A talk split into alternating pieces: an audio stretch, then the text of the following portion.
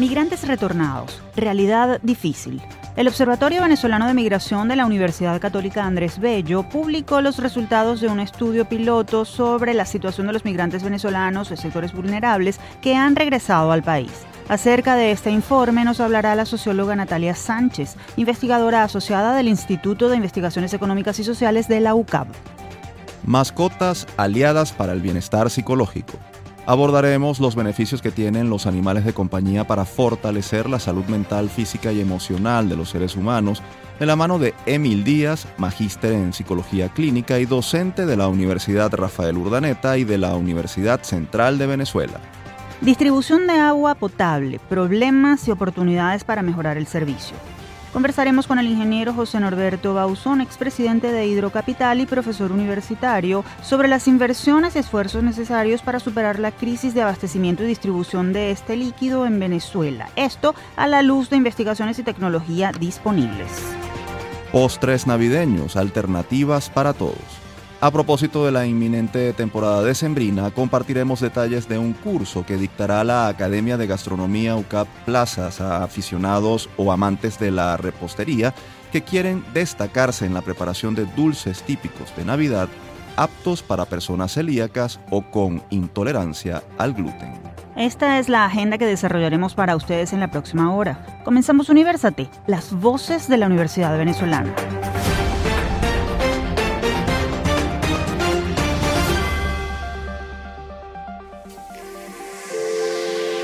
Les saludamos Efraín Castillo y Tamara Slusnis. Y les damos la bienvenida a Universate, espacio producido por la Dirección General de Comunicación, Mercadeo y Promoción de la Universidad Católica Andrés Bello, UCAP y Unión Radio Cultural.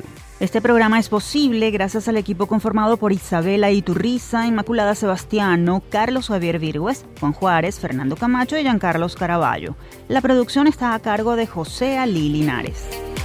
Como cada semana y desde hace más de cuatro años aquí ya estamos listos para llevarles información sobre las universidades venezolanas, su quehacer, sus investigaciones y sus protagonistas. Por eso, de inmediato vamos a darle paso a nuestra primera entrevistada, con quien conversaremos sobre una investigación que realizó la UCAB acerca de los migrantes venezolanos que han retornado al país. Vamos a escuchar. El que busca, encuentra. Según cifras de la ONU, son más de 7 millones los venezolanos que han emigrado a otros países debido a la compleja situación que enfrenta nuestra nación. Este éxodo está considerado como uno de los movimientos humanos más grandes del mundo. No obstante, en los últimos años se ha reportado el regreso de connacionales a nuestro territorio. A propósito de este fenómeno, el Observatorio Venezolano de Migración del Instituto de Investigaciones Económicas y Sociales de la UCAB presentó recientemente el informe Historias Migratorias de los venezolanos que regresan al país, estudio piloto de carácter cualitativo realizado en alianza con la ACNUR, que ofrece una aproximación a la realidad y experiencias de los connacionales que han retornado a Venezuela a partir de entrevistas narrativas realizadas en zonas de Barinas y Táchira. Vamos a conocer más sobre esta investigación con una de sus responsables. En línea tenemos a la profesora Natalia Sánchez. Ella es socióloga por la Universidad del Zulia, magíster en gestión cultural e investigadora asociada del Instituto de Investigaciones Económicas y Sociales de la UCA. Profesora, es un gusto tenerla en nuestro programa. Bienvenida a Universate. Hola, muchas gracias. Muchas gracias a ustedes por el espacio. Profesor, antes de comenzar a hablar del informe, quisiéramos saber si existe alguna cifra estimada sobre cuántos de los venezolanos que se fueron han regresado y cuáles son los principales motivos de su retorno. Bueno, en realidad el estudio es de carácter cualitativo. Entiendo que algunas, algunas mediciones que se han hecho reportan que menos de un, de un 8% de los de los eh, venezolanos que han, que han migrado han vuelto. Realmente es, un, es una proporción, en, tema cuantitativo, es una proporción pequeña. No es como eso que se había planteado, pues que al principio que mucha, una cantidad importante de venezolanos y realmente no. Ahora bien, según leíamos en una reseña, la investigación del Observatorio Venezolano de Migración sobre los retornados es una prueba piloto y, no pretende mostrar la realidad completa de los migrantes que han vuelto, sino en particular la experiencia de los retornados en condiciones más vulnerables. ¿Puede eh, darnos algunos detalles de en qué consistió el estudio y con qué objetivos se, se realizó? Sí, fíjate, el estudio lo hicimos con personas que iban llegando en ese momento al país, es decir, que eran caminantes. El estudio piloto se hizo con caminantes. Entonces, por supuesto, ya ahí, pues quienes nos escuchan pueden considerar el hecho de que cuando se vienen personas caminando de Chile, de Perú o de la misma Colombia, significa que son personas vulnerables que no tienen recursos como para poder hacer ese, ese tramo o esos tramos este, de otra manera. Entonces, sin duda, pues estamos hablando de personas Profesora, partiendo de lo que plantea el estudio y de lo que nos acaba de comentar, ¿cómo regresa al país ese venezolano migrante de, sectores vulnerables? Es decir, ¿qué experimenta cuando por la causa que sea tiene que volver? ¿La experiencia de estar afuera los hizo más fuertes o se encuentran en una situación peor a la que tenían cuando se fueron? Bueno, en realidad se encuentran igual o peor. Es decir, en, los, en las vidas en las que, en los, textos narrativos que analizamos, lo que veíamos es que los venezolanos que vuelven en esas condiciones se fueron pensando que de alguna manera les iba a ir mejor, calculando que de pronto en esos lugares de destino había trabajo, había fuentes de trabajo diferentes a las que no podían encontrar en, el territorio nacional. Y, y de alguna manera vienen con esa perspectiva de que no les fue como pensaba que les iban a ir. Entonces, esto sí ya, ya entra como, como en una especie de, consideración de un fracaso, si se quiere, y, y, y, que tampoco se viene al país porque se crea que las condiciones son mejores, sino que no, por eso vuelvo. Y aquí tengo como, de alguna manera, el, el, respaldo y el soporte familiar de los activos familiares que eh, afuera no lo tenía.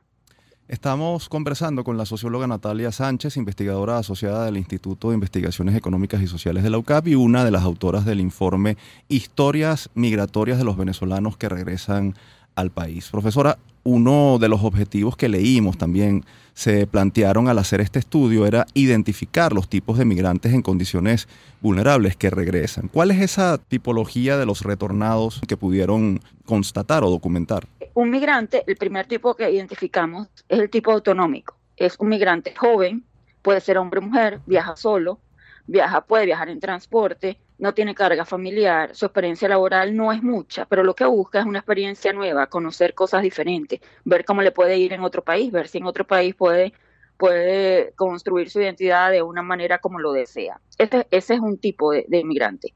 Luego otro tenemos el emprendedor, que es menos joven que este inicial que les acabo de, conversar. También puede ser hombre o mujer, pero ya este tiene carga familiar y tiene hijos. Los hijos pueden ser pequeños, incluso adolescentes.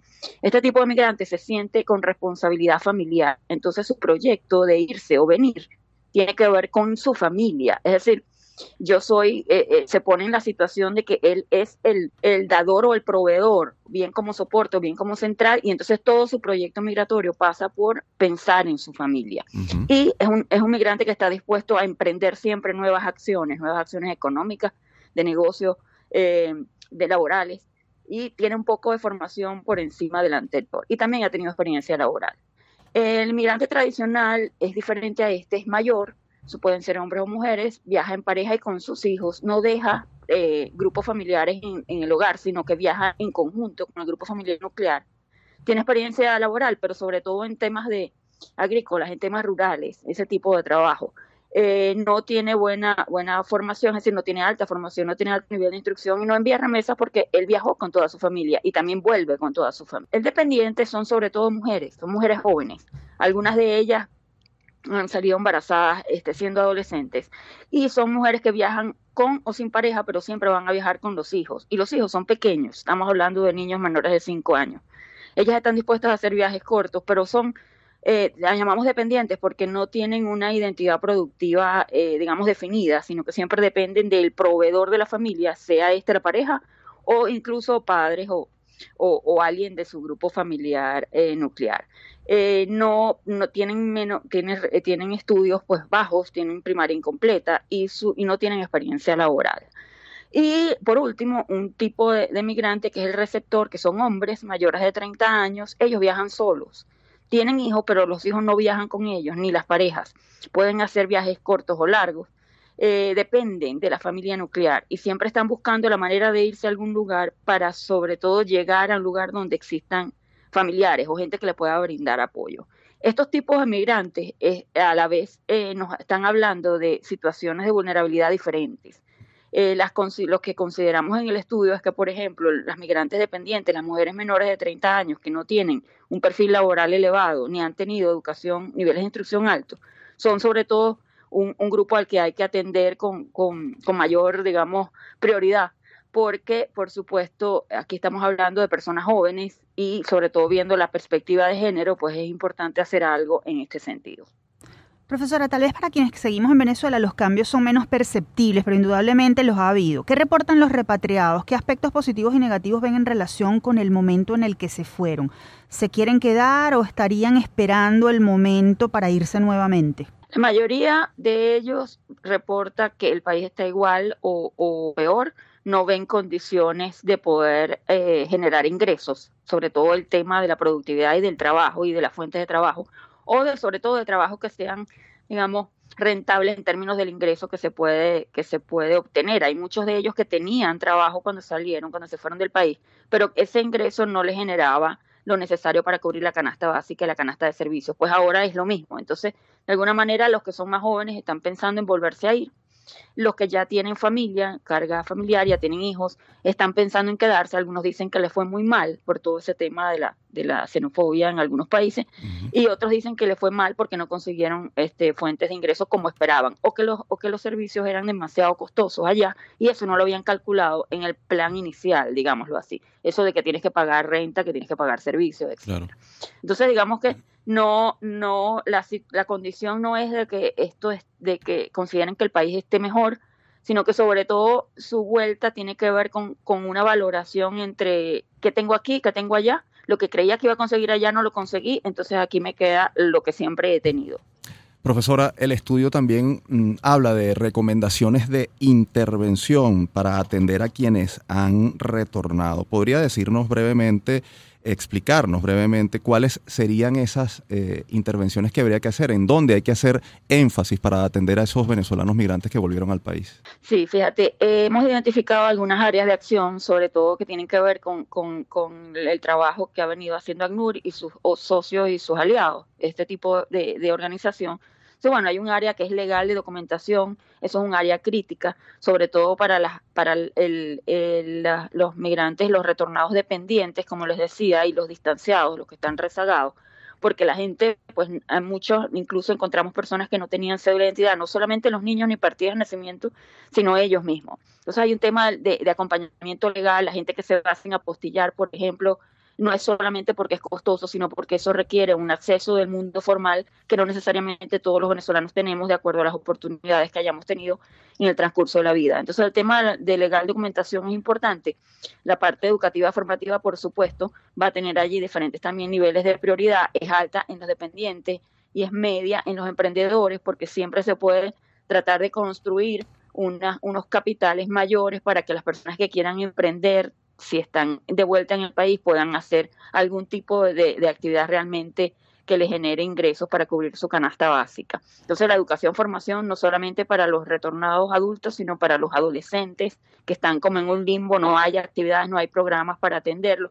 Y para los niños, por supuesto, el acompañamiento educativo formativo para que los niños que se fueron y volvieron no pierdan ese, ese lapso de tiempo que estuvieron afuera en términos de estudio, en términos de integrarse al sistema educativo. Luego, toda la parte de emprendimientos y créditos, como les dije, pues va a tener focos dependiendo del tipo de migrante, por supuesto el emprendedor allí es fundamental, no el dependiente, porque el dependiente hay que trabajar en la parte más de, de, reforzar lo educativo antes que pensar en emprendimiento. Y la parte sanitaria alimentaria, pues dependiendo de la vulnerabilidad, encontramos casos donde hay muchos, eh, mucha población vulnerable, sobre todo que tiene que ver con niños y con población adulta mayor. Profesora Sánchez, gracias por habernos concedido parte de su tiempo. Sin duda el tema migratorio venezolano es un punto de partida para analizar cómo ha cambiado la vida de los venezolanos y este es un aporte más para comprender esta realidad. Muchas gracias nuevamente. Muchas gracias a ustedes.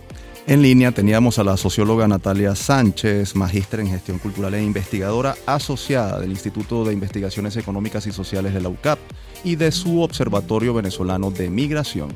Si desean leer el informe Historias Migratorias de los venezolanos que regresan el país del que ella nos acaba de hablar, pueden ingresar al portal observatorio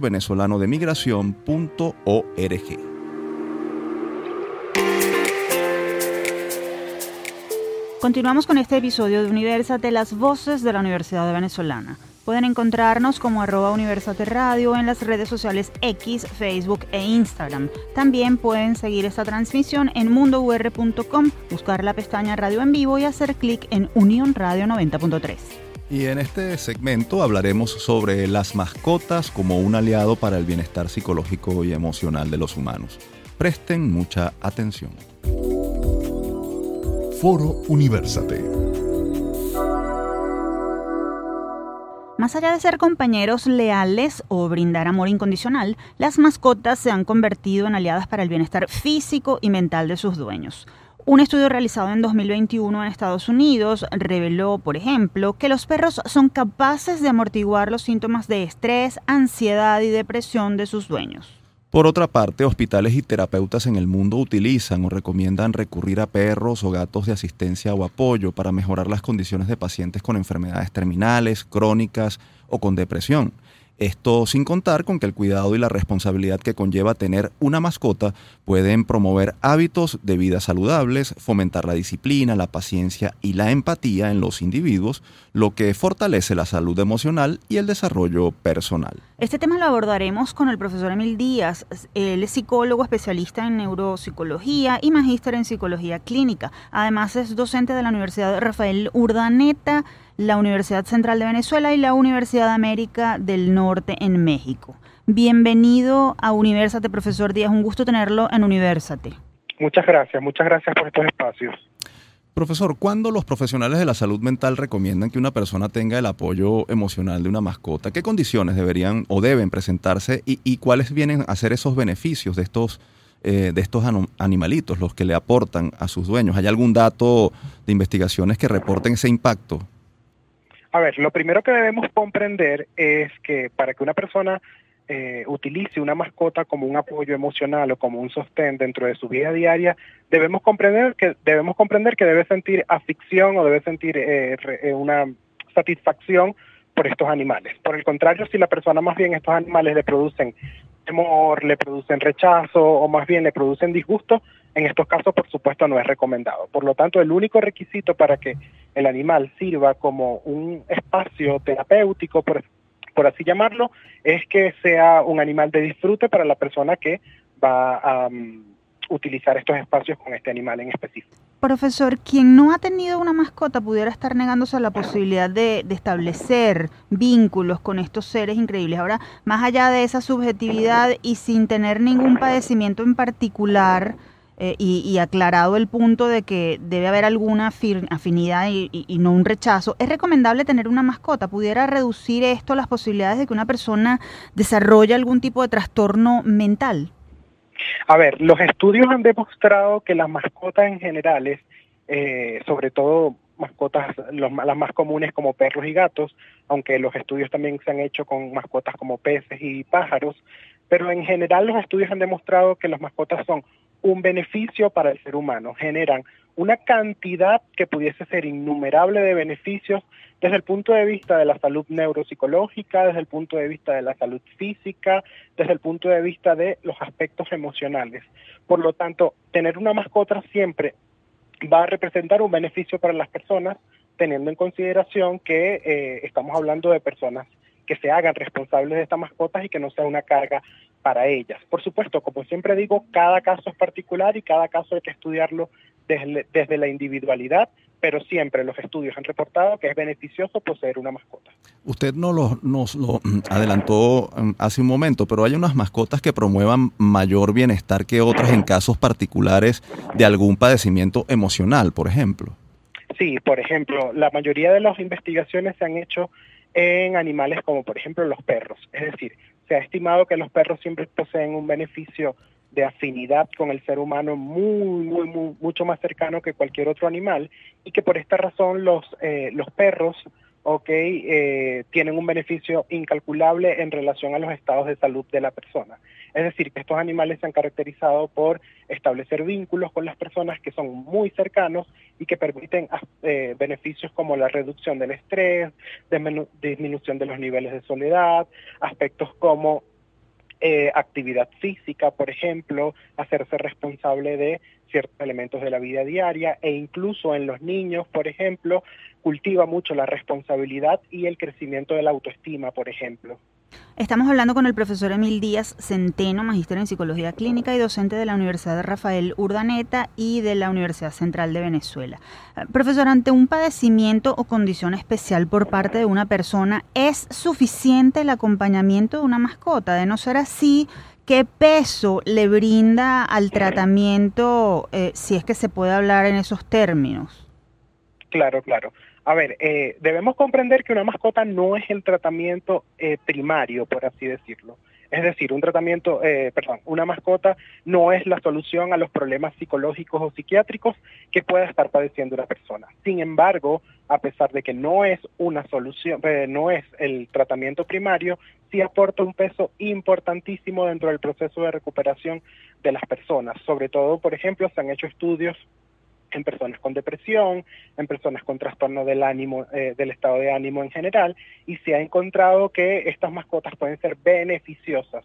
Si bien, repito, no es un tratamiento exclusivo, es decir, no es único y de, del estado primario, sí forma parte de un sostén y de una serie de repertorios con la cual el profesional o los profesionales de la salud mental podemos contar para que la persona se sienta mucho mejor y alcance la, alcance la disminución de los síntomas en la mayoría de lo posible. Ahora bien, profesor, ¿es necesario certificar a un, a un animal, a una mascota que vaya a ser utilizada como apoyo emocional y en todo caso, eh, ¿cuáles serían esos pasos para hacer esa certificación? ¿Se necesita algún tipo de entrenamiento? ¿Qué información nos puede ofrecer? A ver, eh, desde el punto de vista de, la de un animal en la vida diaria, debemos comprender que cualquier animal sin necesidad de ninguna de ninguna certificación, de ningún entrenamiento en especial, puede ser un apoyo emocional para una persona. Es decir, como lo dije en un principio, lo único que se necesita es que la persona realmente sienta una afinidad, sienta un, sienta un vínculo con ese animal en particular. ¿okay? Ahora, hay casos en específicos donde este entrenamiento y esta certificación es completamente necesaria, sobre todo en ciertos contextos en particulares, como por ejemplo cuando las personas van a viajar y necesitan volar en, ir en avión, ok, eh, es necesario, muchas veces las aerolíneas utilizan o, solicitan por parte de la persona que va a volar eh, un certificado por parte, un certificado del animal que le permita entonces certificar o constatar que el animal realmente cuenta con el entrenamiento o la certificación necesaria. En estos casos es importantísimo contar con la ayuda de un especialista, bien sea veterinario o bien sea dentro de la psicología, que esté especializado en el área de tratamiento conductual con estos animales, con la finalidad de que estos animales cuenten con el repertorio conductual adecuado para servir como soporte emocional en situaciones de crisis, porque debemos recordar que los animales pueden ser entrenados para múltiples cosas, desde rescates en situaciones de emergencia hasta soporte emocional para casos de crisis o incluso enfermedades bien extremas, como por ejemplo cuando una persona está sufriendo de algún ataque de epilepsia, por ejemplo. Mm. Profesor, no podemos ver a estos animalitos únicamente como objetos que nos traen beneficios, porque las mascotas son seres vivos que también sienten y en ese sentir pueden estresarse, cansarse, hasta molestarse. ¿Cómo deben ser tratados y qué particularidades caracterizan a aquellos que tienen funciones terapéuticas? Me, me, contenta mucho que hagas esa pregunta, ¿no? Porque siempre, pero siempre es importante comprender que una relación, que la palabra relación lleva implícito dos lados, ¿ok?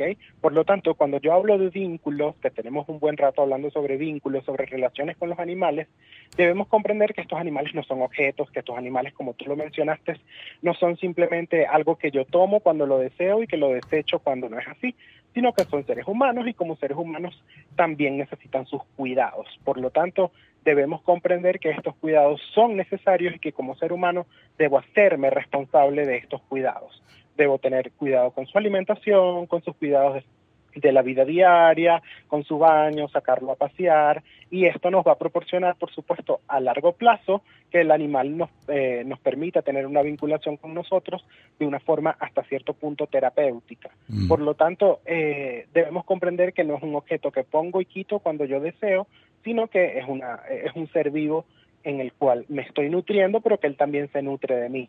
Es decir, es un, es un ser vivo que siente, que padece y que como ser vivo, bueno, también necesita sus cuidados como cualquier otro. Profesor, nos quedan muy pocos segundos, menos de un minuto. Se está estudiando este tema en las escuelas de psicología de Venezuela. ¿Qué más se podría hacer? Eh, bueno, estudiando de manera formal, eh, no es un estudio directamente formal que se da dentro de una clase, sin embargo, hay investigaciones que se llevan a cabo de manera diaria, de manera eh, consecuente en relación a este tema. Por lo tanto, si bien no es un estudio que se presenta dentro de una eh, dentro de un espacio curricular, por así decirlo, sí forma parte de las investigaciones en la vida diaria e incluso he tenido la oportunidad de ser tutor de un par de investigaciones donde se ha eh, estudiado, por ejemplo, los niveles de, bienestar en personas que tienen y no tienen mascotas, por ejemplo. Así que sí es un estudio que está en la palestra, sobre todo desde el punto de vista social. Profesor, sin duda para quienes las tienen, las mascotas son un miembro fundamental de la familia. Ellas son capaces de contribuir de manera sustancial con el bienestar físico y emocional de cada uno de sus integrantes. Muchas gracias por habernos ilustrado sobre este tema tan importante. Gracias a ustedes siempre encantado de estar en estos espacios y para mí agradecido que hablen de salud y bueno, recordar que sin, eh, sin salud mental no existe la salud general. Así, es. Escuchábamos al profesor Emil Díaz Centeno, magíster en psicología clínica y docente de la Universidad Rafael Urdanete de la Universidad Central de Venezuela. Y con eso nos vamos a la pausa. Al regreso continuaremos con más de Universate, las voces de la Universidad Venezolana.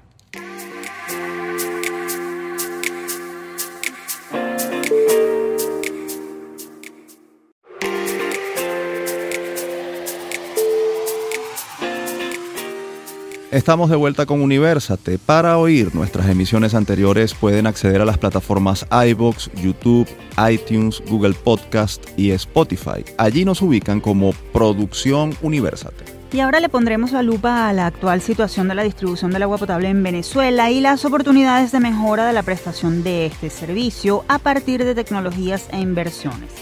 Quédense a escuchar porque esto es Universate. Lupa Universate.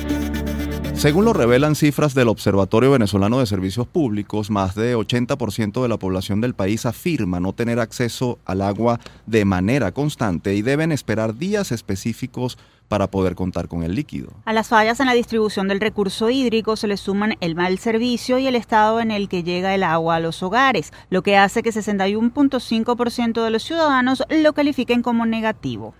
Inversiones en infraestructura, renovación tecnológica y mejora gerencial se cuentan entre las acciones que varios expertos mencionan para cambiar esta situación. Con uno de esos especialistas vamos a conversar de inmediato. Recibimos vía telefónica a José Norberto Bauzón García. Él es ingeniero civil de la Universidad Santa María con estudios en ingeniería ambiental, además expresidente de Hidrocapital, consultor y profesor universitario. Un gusto tenerlo en nuestro espacio, ingeniero. Bienvenido. Muchas gracias, Tamara y Efraín. Profesor, ¿qué está pasando con la red de producción y distribución de agua que más del 80% de la población no cuenta con servicio regular? Queremos acotar que el acceso al agua es un derecho humano y Venezuela un país con enormes recursos hídricos. Bueno, lo que pasa es que las empresas de servicios públicos tienen retos constantes, todos los días tienen que hacer mejoras y tienen que tener una planificación a corto, mediano y largo plazo que permita que el servicio llegue a la población en la, en la cantidad y la calidad que se requiere. Y si tú no haces eso, pues lamentablemente pues vas a estar en estas condiciones. Más del 80% de la población dice que el servicio es malo o muy malo y eso, bueno, obedece a que esta, estas políticas de de manejo de las empresas públicas pues no son las correctas. Nosotros nos hemos quedado atrás en, en, todo lo que es tecnología de manejo de, empresas públicas. Lamentablemente ese atraso eh, ha sido algo que, que, va de la mano de todo ese deterioro institucional que hay en las empresas. Las empresas institucionalmente hoy en día son muy débiles no tienen el personal que se necesita para manejarla con, con calidad, no tienen los instrumentos, no tienen la tecnología, no se han modernizado, se han quedado atrás en el tiempo y bueno, lamentablemente el resultado no puede ser otro. Ahora bien, ¿desde cuándo no se hacen inversiones importantes en el mantenimiento y la ampliación de la red de agua potable en el país y, y cómo eso termina impactando en la, en la oferta disponible? Mira, es que el asunto es que las empresas públicas eh, no viven solamente de las nuevas obras, eh, son parte importante, pero las empresas públicas tienen que tener un, digamos, una estructura, una columna vertebral que está fundamentada en lo institucional, en que la gente que esté adentro sea capaz de manejar correctamente todas las herramientas que se requieren, que además tengan un, plan, que ese plan sea un plan acorde con las necesidades del servicio y que bueno, que todo eso lo ejecutes con unas inversiones que, que son relativamente eh, pagadas por la misma prestación del servicio. Cuando esto, no ocurre, entonces tú comienzas a hacer obras aisladas, como es el caso que ha pasado en Venezuela, donde se han hecho algunas obras, lamentablemente ninguna de esas obras finalmente ha, mejorado el servicio. Eh, tenemos ejemplos muy, vamos a decir, gráficos, como el TUI 4 o como el acueducto bolivariano de Falcón o como las mejoras a Margarita. Bueno, ya todo el mundo sabe cómo están esos servicios en esos sitios, a pesar de que se han hecho una, unos gastos, no unas inversiones, porque inversiones es cuando tú inviertes y finalmente alguien tiene una, un aprovechamiento de esto. Entonces, eso, esas obras aisladas que no han llegado a ningún lado, más el, el manejo, vamos a decir así, incompleto bajo, mm, digamos, mejoras que, que al final no las siente el ciudadano porque no son mejoras que impactan en la población, como las mejoras que se hacen hoy en día en todos los acueductos, eh, con toda esa modernización del manejo del sistema, con todas esas nuevas tecnologías que te hacen, digamos, que seas más efectivo en el manejo de, todos esos problemas que hay en, grandes ciudades, acueductos tan importantes como el acueducto de Caracas, donde tú tienes que darle agua, en el caso de Hidrocapital, alrededor de unos 5.5 millones de habitantes. Eh, cuando eso no obedece a un plan correcto, no se hace en el tiempo que y la gente que tú tienes ahí adentro no la, no la instruyes, no la forma, no le das, digamos, todas las facilidades para que puedan ellos eh, atacar los problemas diarios, lamentablemente no vamos a salir de esta situación. Profesor, ¿qué tipo de inversiones específicas deberían realizarse a corto y mediano plazo en el sistema de distribución de agua potable para mejorar la situación, para que se vea que hay una mejora? ¿Y en cuánto tiempo podrían verse esos resultados? Además, eh, ¿hay un cálculo de cuántos mm, recursos habría que destinar para ello? Mira, primero, siempre cuando me pregunte que cuánto dinero hace falta para eso, te voy a decir que el dinero realmente no es lo más importante. Es parte de lo que hay que tener a la mano, pero no lo más importante. Nosotros acabamos ahorita de enviar una, una, una cantidad de, gerentes jóvenes a visitar cuatro países, siete empresas de servicios similares a nuestra nuestras empresas hidrológicas, y bueno, y la diferencia entre esas empresas y las nuestras es, es lamentablemente del cielo a la tierra. Nosotros estamos ahorita con un atraso aproximado de unos 50 años bajo detrás de estas empresas que no son empresas, vamos a decir, de primer mundo, la empresa de Cúcuta, o la empresa Bucaramanga, o la de Santa Cruz de la Sierra, o la de Mar de Plata, o la de Joinville en Brasil. Bueno, pues resulta que nuestros acueductos se manejan como, como, como hace 50 años atrás. Lamentablemente cuando tú no introduces la tecnología en el manejo de los acueductos es muy difícil que tú tengas mejoras impactantes y que el ciudadano sienta que realmente está cambiando la situación. Además nosotros eh, tenemos unos problemas que tienen que ver mucho con la cantidad y mucho que ver con la calidad. Estos países no se pueden dar ese lujo, entre comillas, de entregarle agua que no sea potable a la población, está prohibido por su constitución, eh, por la, digamos, por toda la normativa panamericana, mundial, eh, y nosotros en Venezuela lamentablemente no, no estamos recibiendo agua ni en la cantidad ni en la calidad que, que se requiere. Ahora, ese cuánto se cuánto se requiere para esas inversiones. Nosotros hicimos en el Plan País una propuesta donde el, en el primer año eh, de emergencia nosotros eh, con 200 millones de bolívares comenzamos a reforzar institucionalmente las empresas de servicio porque la, la, la vista no está puesta sobre, sobre la gente, sobre lo que manejan los acueductos, sino en las obras. Todo el mundo te pregunta por las obras, la gente no te pregunta, mira, ¿cuál es la inversión que hay que hacer en la gente para tener gente que maneje esto? Y nosotros nuestro plan era que en vista de la, digamos, de la diáspora, donde se ha ido gran cantidad de gente que, que, que tenía capacidad para ayudarnos a manejar los acueductos, pensamos que hay una sola fórmula de, de, manejar esto hoy en día, que es con unos aliados latinoamericanos, empresas exitosas que lo hacen bien en sus países y que vengan a ayudarnos en una etapa de transición donde nosotros volvamos a retomar, digamos, esa fortaleza institucional que teníamos a finales de los años 90 cuando éramos una empresa que íbamos a la par de la mejor empresa de América del Sur.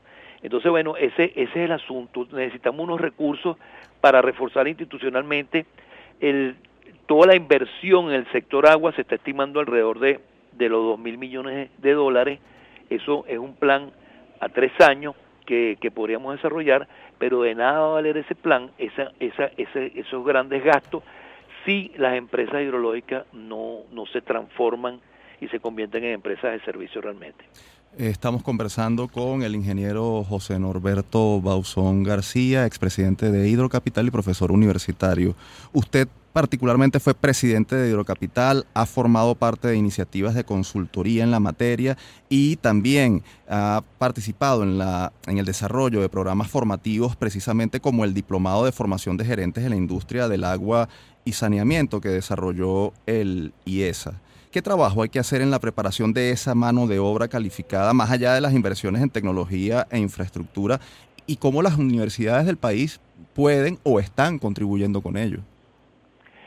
Bueno, fíjate, en ese programa con el IESA tuvimos la suerte de, lograr hacer, digamos, visitas técnicas de, un mes, eh, donde nuestros, nuestros, digamos, futuros gerentes en el sitio veían, trabajaban además mano a mano con los que hacían las cosas en esos sitios, en esos acueductos, y aprendían de verla cómo se hacen las cosas, porque uno de los problemas graves que tenemos es que en Venezuela no tenemos un ejemplo a seguir. Es decir, tú vas a cualquier hidrológica a nivel nacional y las técnicas que se utilizan ahí son técnicas, como ya te dije, hace 50 años atrás. Entonces, eh, que la gente observe cómo se hacen las cosas, cuáles tecnologías tenemos que aplicar, cómo hoy en día todos los acueductos se manejan a distancia, se maneja a través de telemetría, con, con sistemas SCADA, donde te llega información de la calidad del agua, de las presiones, de los caudales, de los clientes comerciales, de los reclamos, todo en tiempo real y tú eres capaz de, digamos, de maniobrar todo ese acueducto eh, desde, desde unas centrales de operación que te hacen ser mucho más eficaz. Entonces, eh, primero que hay un salto tecnológico increíble que podemos dar si nosotros eh, formamos a nuestra gente y convertimos a las empresas en unas empresas que sean sustentables, porque este, este es el otro secreto de esto. Ninguna de esas empresas latinoamericanas que visitamos reciben recursos eh, para su operación. Su operación, manejo diario, sustancias químicas, todo lo que es el sustento de sus trabajadores, y las mejoras, digamos, cotidianas del acueducto salen de la, del cobro de la prestación de su servicio. Las grandes obras, grandes mejoras, pues bueno, tienen normalmente presupuestos por otras vías, pero esas empresas son sustentables desde el punto de vista de la operación de mantenimiento con un programa comercial muy exigente, donde además el cliente eh, te paga la calidad del servicio. Entonces, eh, eso es, el, digamos, el gran secreto de estas empresas, que tú tengas tu gente formada, que el trabajador de las empresas pueda vivir de su trabajo, de su trabajo, eh, digamos, salga el sustento de su casa, salga la educación de sus hijos, salga la mejora familiares que se requiere y que se entienda que esa empresa es parte de su vida. Eso, digamos, es el gran secreto de esto, sumado a que tú en, en esa carrera de en esa carrera tecnológica donde estamos hablando de la inteligencia artificial, algunas de estas empresas están en lo que se llama en la tecnología de, de la cuarta era industrial, que lo que significa que todo se maneja eh, en forma inteligente en, en programas que te permiten hacer mejoras en tiempo real, que las mejoras son tan impactantes que la gente ni, ni, entiende cómo tú puedes mejorar un producto tan rápidamente.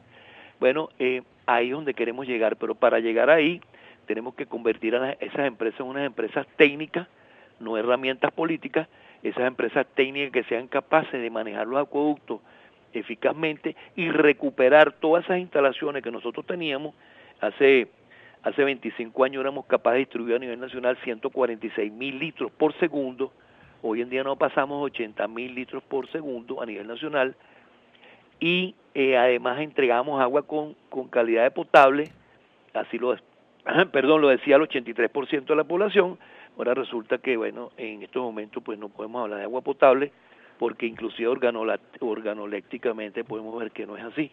O sea, cualquier ciudadano que reciba agua a través del grifo puede, puede enterarse fácilmente de que esa agua no es potable. Profesor, finalmente, ¿qué podría pasar en un lapso de 5 o 10 años, es decir, a cortísimo plazo, con la distribución del agua potable en el país si no se toman las recomendaciones que usted ha sugerido en serio? Mira, de hace muchos años, cuando la gente me pregunta qué va a pasar en los próximos años, en los próximos meses, yo siempre le digo, bueno, lamentablemente vamos a seguir eh, por el camino, este, este camino que va en bajada, eh, porque si tú no haces cambios en pro de, digamos, de los servicios, pues no, no va a pasar nada bueno. Eh, es decir, para tú cambiar la calidad del servicio tienes que cambiar primero la misión de las empresas, la visión de esas empresas, tiene que cambiar toda la estructura institucional, convertir esas empresas en empresas donde su gente sea unos motores realmente de, eh, digamos, el servicio, donde la gente sepa de, su, de, ese arte del manejo de, las empresas públicas del agua, cosa que vendría pues ni parecido. ¿Y qué va a pasar en los próximos años? Que vamos a estar peor que hoy.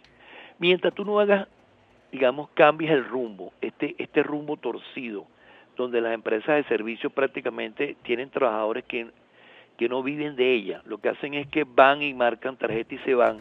Y si hay que hacer algunos trabajos, el cliente, el, digamos, el usuario tiene que llevarlos al sitio, pagarles, eh, pagarles el almuerzo, comprarles los materiales. Así funciona hoy en día estas empresas de servicios. Tú vas a las empresas de servicios además tienen que tener unos stock gigantescos para poder hacer las cosas en el tiempo que es. Mira, cuando estábamos en Hidrocapital teníamos 400 cuadrillas en la calle. Entonces, todo comienza porque se, las políticas públicas de las, de las empresas vitales en este país, pues tienen que tener una transformación total. Ingeniero Bauzón, esperamos tenerlo de vuelta muy pronto en nuestro programa. Muchísimas gracias por su participación y por sus consideraciones. Gracias nuevamente. Gracias a ustedes. En línea teníamos a José Norberto Bauzón García, ingeniero civil, expresidente de Hidrocapital, profesor universitario y consultor en materia de servicios públicos. Si desean más información sobre su trabajo, pueden seguir su cuenta arroba norbauzón con B de bueno y doble S. Continuamos con esta edición de Universate. Quienes quieran difundir en nuestro programa alguna actividad de investigación o personaje universitario destacado, pueden escribir al correo producciónuniversate.gmail.com. Y ahora nos adentraremos en el mundo de los postres navideños a propósito de un curso que promete ser de mucha utilidad para los amantes de la repostería. Todo me sirve, nada se pierde. En la época de Sembrina, llena de alegrías y momentos significativos para compartir con nuestros seres queridos, los postres desempeñan un papel fundamental. Es por ello que la Academia de Gastronomía UCAP Plazas se encuentra promoviendo el curso Pastelería Inclusiva Postres Navideños Libres de Gluten. El curso está diseñado para ofrecer a sus participantes habilidades y herramientas necesarias para la preparación de repostería saludable y busca capacitar a los interesados en la creación de postres que se ajusten a diversos requerimientos dietéticos y de salud. Para darnos más información sobre esta propuesta tenemos en línea al profesor Miguel Peña. Él es licenciado en Comunicación Social, especialista en imagen corporativa y chef profesional, además de coordinador académico del AGA, la Academia de Gastronomía UCAP Plazas. Bienvenido, profesor Peña. Gracias por atendernos. Muchas gracias por la llamada, muchas gracias por brindarme este espacio. Saludos a Tamara y a Efraín y es grato siempre conversar con ustedes. Profesor, ¿cómo algunas alergias o intolerancias a ciertos alimentos han modificado la gastronomía? Hace algunos años tal vez era impensable una pastelería sin gluten, mucho más cuando los postres navideños, ya que estamos en esta época, eh, incluyen tortas, panes em, y otros que tienen la, a la harina de trigo como ingrediente principal. Sí, este, ha sido una preocupación eh, constante, universal, mejorar la salud a través de la alimentación y eso es uno de los fines justamente de, este tipo de cursos, eh, concientizar a las personas de que deben comer poco más saludable, no solamente personas que, estén, que tengan intolerancias como las que he mencionado, sino también personas que necesiten cambiar de hábitos de consumo y que eh, quieran seguir disfrutando de estas delicias de la gastronomía, tengan la oportunidad de encontrar variantes que les permitan entonces cuidar su organismo, pero a la vez disfrutar de la comida. En la llamada pastelería inclusiva, ¿qué elementos o ingredientes sustituyen a los tradicionales? ¿Cuáles, cuáles son esas características? En este curso de pastelería navideña, principalmente las harinas de trigo, que son las principales eh, fuentes de, que contienen pues esta proteína que es el gluten, son sustituidas por otro tipo de harinas, eh, por ejemplo de almendra, de arroz, de maíz, que no contienen este, esta proteína. Por lo tanto, eh, se consiguen los mismos resultados eh, que las harinas tradicionales sustituyéndolos por este tipo de harinas. Además, hay otros componentes que sin, sin ser harinas tienen altos contenidos de este tipo de, sustancias que puedan ser eh, de alguna manera intolerables para algunos organismos. Entonces, principalmente las, las harinas, eh, que son las que, las que contienen la proteína, pero también tratamos de llevar pues el mensaje de que, por ejemplo, el uso excesivo de azúcares o de otro tipo de sustancias que son tratadas químicamente pueden ser sustituidas por elementos más naturales. Profesor Peña, según lo que nos acaba de comentar, el cambiar, cambiar los ingredientes convencionales por eh, estos sustitutos no altera el resultado. Pero ¿cómo se logra eso? ¿Qué hay detrás de esa preparación? Detrás de eso hay mucha práctica, hay mucho eh, tiempo haciendo pruebas y tratando de lograr las mismas texturas utilizando este complementos que no contengan el gluten. Eh, justamente el profesor Jesús Ascanio y la profesora Gabriela Vera le han dedicado muchísimo tiempo a buscar, a tratar de mantener los, eh, los sabores y las texturas tradicionales, sustituyéndolas por diferentes tipos de, de harinas.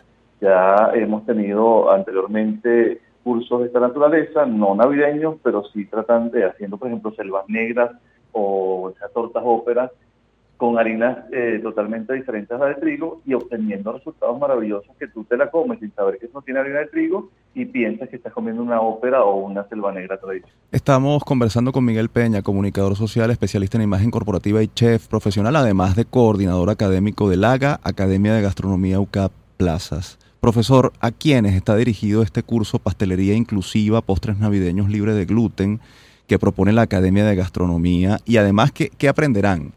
Claro, en primer lugar, tenemos que pensar en todas estas personas que buscan estos sustitutos de los eh, ingredientes tradicionales que les puedan producir algún tipo de intolerancia, pero también a todas las personas que estén interesadas en mejorar su forma, sus ingestas de, de dulces por esta época navideña porque también, como les decía, se trabaja siempre con endulzantes alternativos o menos cantidad de azúcar para lograr pues estos que estos, estos postres sean bien apetitosos, pero un poco más saludables. Las personas que acudan a este curso en particular, que es eh, pastelería navideña, van a aprender a preparar la torta negra tradicional venezolana, van a preparar eh, una berrín de ponche crema, todo, todo libre de gluten, y además también van a, preparar unas galletas de jengibre eh, con harinas alternativas eh, y van a hacer con ellos una especie de arbolito de Navidad que además de decorativo va a ser un, un delicioso centro de mesa en todas las mesas de esta Navidad a nivel de quienes hagan el curso en este caso. ¿Dónde se realizará el curso y cuándo comenzará? ¿Hay algún requisito particular para formar parte del grupo de alumnos? Ningún requisito, solamente tener interés, de descubrir esta forma diferente de hacer pastelería. Se va a realizar el día miércoles 13 de diciembre en la sede del AGA de los Chaguaramos. Eso está ubicado en la sede del Automercado Plaza de los Chaguaramos, Avenida La Colina, al principio de la Avenida La Colina de los Chaguaramos. Profesor Peña, como siempre, le agradecemos por su tiempo y por habernos acompañado el día de hoy. Mucho éxito con este curso y con todas las actividades que sabemos viene desarrollando la Academia de Gastronomía UCAP Plazas. Gracias. Agradecido por el tiempo ustedes y quienes quieran tener más información, los invitamos a nuestro Instagram, que es laga.gastronomía. Allí está toda la información. Gracias por el espacio y les deseo a ambos y a su audiencia felices fiestas navideñas. Muchas gracias. Escuchábamos a Miguel Peña, comunicador social, especialista en imagen corporativa y chef profesional, además de coordinador académico de la Academia de Gastronomía UCAB Plazas. Si desean más información sobre el curso Pastelería Inclusiva, Postres Navideños Libres de Gluten, pueden ingresar también al portal lagaucabplazas.com. Momento de despedirnos, no sin antes compartir con ustedes nuestra acostumbrada frase de la semana.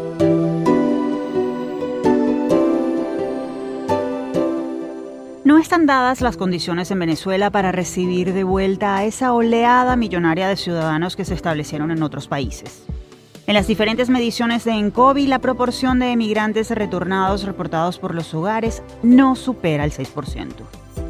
Lo dijo la profesora Anitza Freites, doctora en demografía, directora del Instituto de Investigaciones Económicas y Sociales de la UCAP y coordinadora de la Encuesta Nacional de Condiciones de Vida en COVID, a propósito del fenómeno de los migrantes retornados venezolanos que comenzó a verse en el país durante la pandemia y que ha continuado en meses recientes.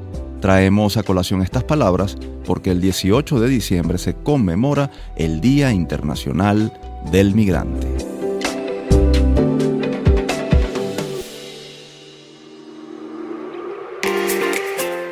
Ahora sí cerramos nuestra edición de hoy. Universate fue una producción de la Dirección General de Comunicación, Mercadeo y Promoción de la Universidad Católica Andrés Bello, UCAB y Unión Radio Cultural.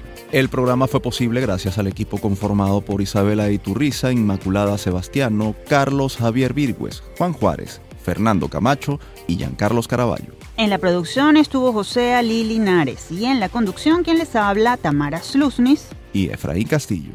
Hasta la próxima.